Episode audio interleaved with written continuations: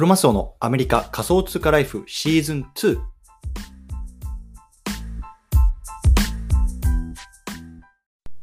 皆さんこんにちは。アメリカ西海岸在住のクロマスオです。今日は8月の18日、木曜日ですね。皆さんいかがお過ごしでしょうか？今日も早速聞くだけアメリカ仮想通貨ライフ始めていきたいと思います。よろしくお願いいたします。さて、今日なんですけども、今日はね、まあ、英語の勉強方法っていうのを少しこう皆さんと共有したいなと思います。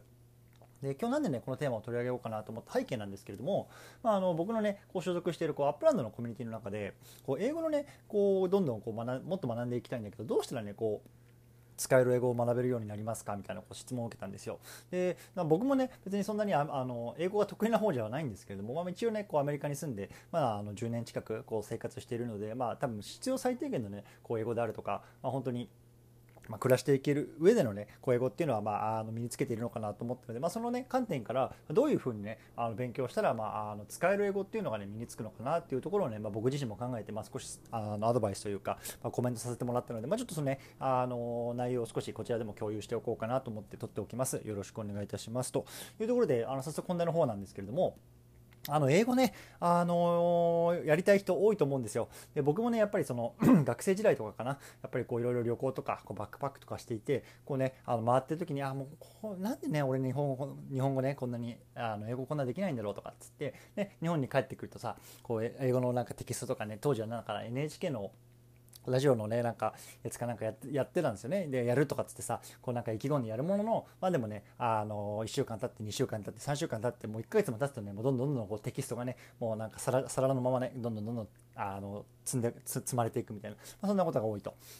中でやっぱりなかなかねこの、まあ、あの特に日本にいて普通に生活していくと日本英語って必要ないのでだからねこうやっぱりなかなかこう勉強を続けるモチベーションっていうのが続かないと思うんですよね。うん、でその中で、まあね、どうやったらねこうモチベーションが続く勉強方法になるのかなっていうのを考えた時にあの、まあ、いくつか、まあ、僕はステップを踏んだ方がいいんじゃないかなと思ったので まあその辺り少し話したいなしたいなと思ってます。でやっぱり英語を学ぶって言ってもまずねあのたくさんたくさんというかまあ主に4つかあると思うんですよ。でまずはやっぱり聞く、ね、英語のリスニングがしたいっていう人でもしくはねあとはこう英語の本読みたいなウェブを読みたいなとかってさこうリーディングですよねであとはなんだろうなこう英語でなんだろうなあのコミュニケーションをこうチャットとしたいあのチャットをしたいとかさ、まあ、あのなんか手紙を書き手紙を書きたいはないかこうメールをしたいとか、まあ、あとは書く能力、ね、あとは最後やっぱりか話す能力ですよね。やっぱりその海外の人とコミュニケーション取りたい英語でコミュニケーション取りたいということで、まあ、あの月並みですけど、まあ、まあまとめるとこうリスニングライティングあとは、えーと、リーディングスピーキングね4つあると思うんですけどやっぱりねあの全てをこうなんだろうな習得しようと思うのは、まあ、なかなか難しいと思うのでまずは自分がこうどこにねあの何をしたいのかっていうところ目的ですよねそこをまずはっきりさせた方がいいかなと思います。うんで例えばね、なんだろうな、こう、僕の例でいくと、あの僕はね、やっぱりこのクリプトとか Web3、ね、NFT とかっていう業界にすごく将来を感じて、やっぱりこの業あのこの産業でね、あ食っていきたいな、あの学んでいきたいなと思ってるので、やっぱりね、そういう人たちとあの会話がしたいと思うんですよね。そうでそうなった時にあのやっぱり、まあえっと、リスニングとあとはスピーキング、まあ、ここがねやっぱり非常に重要かなと思いますね。あでやっぱりさあのツイッターとかでもさあのスペースとか海外のやつとかあると思うんですけどやっぱそういうところに入って、まあね、その最新の情報とかっていうのをま聞けるようにしておいたりとか、まあ、そのようなねあのリスニング力とかあとはね、まあ、そういう人たちと、ま実際にこうねあのオンラインを通じて話す、まあ、そういういわゆるスピーキング、まあ、ここはね僕はあのフォーカスしたいなと例えばね僕だったら思います。なのでもう本当になんか読む能力、ね、読む能力なんてもうさ Google 翻訳なんかあればそれでもうこと足りると思うのでもうそれで OK と。いうとこだし、あとはね、書く能力、書く能力なんかもさ、もう変な話、DeepL とかさ、Google 翻訳にさ、日本語打ち込んでそのままね、予約したものをね、あのチャットしても、まあ、全然通じるレベルだと思うので、もうそこはもう僕は捨てます。うん。なので、やっぱり聞く力と、あとはま話す力、ここの2つにね、特化して伸ばしていきたいなと思うんですね。うん。で、まあ、スピーキングに関しては、もう本当にこれね、話していくしかないので、これどっちかっていうと、もうなんだろうな、こう、なんか英会話、僕はね、こう、アメリカに来る前は、なんかあの、オンライン英会話みたいな朝起きてやってましたよ。うん。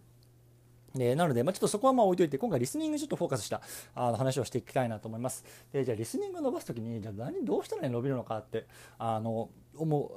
考えたときに、僕はね、あの、日本にいたときには、CNN とか、なんかあの BC、B、BCC でしたっけ？あの、イギリスのやつ。あれをね、こう聞き流してたんですよ、毎日。ただね、全然リスニング力が伸びなかったんですかね。で、これなんでかって言ったら、変な話さああいうニュースとかって自分の興味ないさ、あの内容とかも入ってくるわけですよ。ね、経済に興味がある人は経済のニュースはね分かるかもしれないけど政治に興味、ね、政治のニュースは分からなかったりとかあとはねスポーツに興味がある人はねなんか芸能のニュースが入ってこなかったりとかとにかくね自分の興味のないことっていうのはやっぱり他の言語、ね、日本語でってもそうだと思いますよ、うん、難しいと思うんですね。僕はね、まあ、あのこう言うと、まあ、なかなかねこうなんだろうな波風が立ちそうな感じがするんですけど日本の政治って全然興味ないんですよ。だから日本の政治のニュースを日本語で聞いたとしても正直ポカーンなんですよね。うん、やっぱそれぐらいやっぱり母国語で聞いても興味のないものっていうのはなかなかね、なんだろう、こう自分に入ってきにくいと思うんですね。でそれがね、英語とか、まあ、あの外国語ならなおさらだと思うんですよ。そう。なので、僕がね、まず1つ目にお勧めしたいのは、まず自分の興味のあることだけを聞こうと。ね、ここです。自分が興味のあることだけ聞こう。ね、あの芸能ニュースが好きだったら芸能ニュースでいいし、ね、例えばあの MLB とかね、野球が好きだったら野球がいいし、ね、サッカーが好きだったらサッカーでもいいし、ね、とにかく自分が興味が持てる範囲、自分にね、こう知識とかバックグラウンド、それがね、あるあのものだけにフォーカスしてこう聞いていく。これがね非常にいいのかなと思います。で今だったら、まあ、僕もこうやってポッドキャスト撮ってますけど、ね、ポッドキャストであったりとか YouTube であったりとか本当ねいろんな国のなんだろうないろんなそういう自分に興味のあることっていうのは無料でねあの出てると思うんですよコンテンツが。なのでやっぱりそういうところを、まあ、あの探していって自分に合うもの、うん。野球だったら野球とかサッカーだったらサッカーとかね、まあ、クリプトだったらクリプトとか、まあ、そういうようなところにねフォーカスして探してみるのがいいのいいのかなと思います。うん、だから1つ目はこう自分の興味があることをまずあの見つけましょうということなんですね。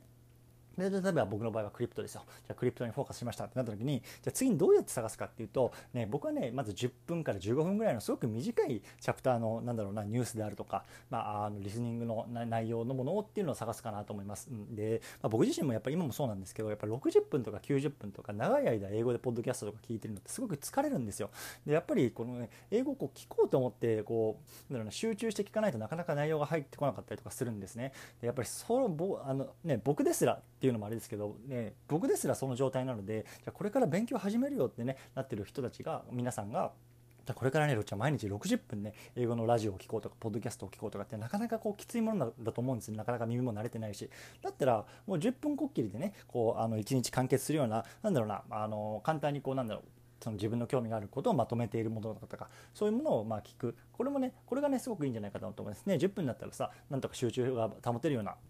時間じゃないですか。そう。なのでやっぱり10分しっかり聞く。これがね大事かなと思います、うん、で、まあ、あとはねやっぱ継続かなと思いますね、うん、月並みですけどだからこの3つ自分の興味のあることを毎日10分継続して聞く。これだけでもねやっぱり全然変わってくると思います。なので、まあ、これをね例えばあの3ヶ月なり半年なり1年なり続けると多分ね Twitter スペースとかで自分が興味あることとかは大体ねこう聞けるようになってくると思うんですよね、うん、でた多分ねこのポッドキャスト特にねこうなんだろう本当にこうあのメディアのメディアとかそういうところがきちんと出してるものの人人のがしゃべる言葉っていうのは割とねこう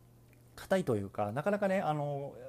日常会話で使わないことが多いかもしれないんですけど例えばツイッタースペースとかって、まあ、僕みたいなねこう一般人が喋ってるわけじゃないですかで一般人が喋ってる人のこう一般の言葉みたいなの若干ねこう砕けてるのでだから自分がどっちにねなんだろうなあのー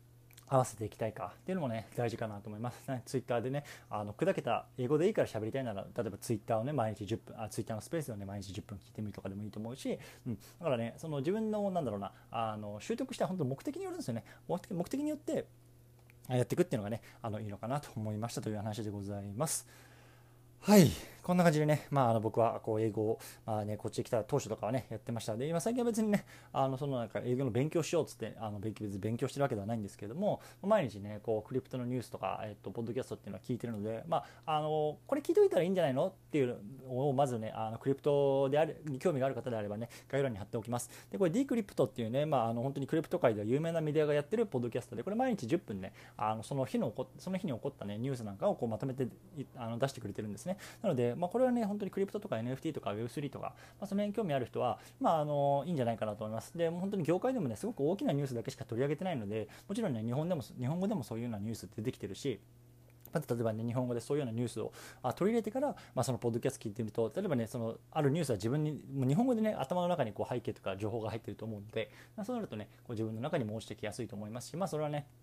皆さんでねこう自分のやりやすい方向であの見つけていただいたらいいのかなと思うんですけど、まあ、とりあえずね、まあ、あの概要欄に入っておくのでもしね興味がある方は見てみてくださいというような感じでこの辺りにしたいなと思います。でね僕今日からね今日今からこれがキャンプの方にあの週末かけて行ってくるので、まあ、多分インターネットがつながらないのかなと思うので、まあね、あのこうなかなかこうポッドキャストの配信とか難しいと思うんですけどまたね来週月曜日からあの皆さんにお会いできればなと思います。というところであのこの辺りにしたいなと思います。お疲れ様です。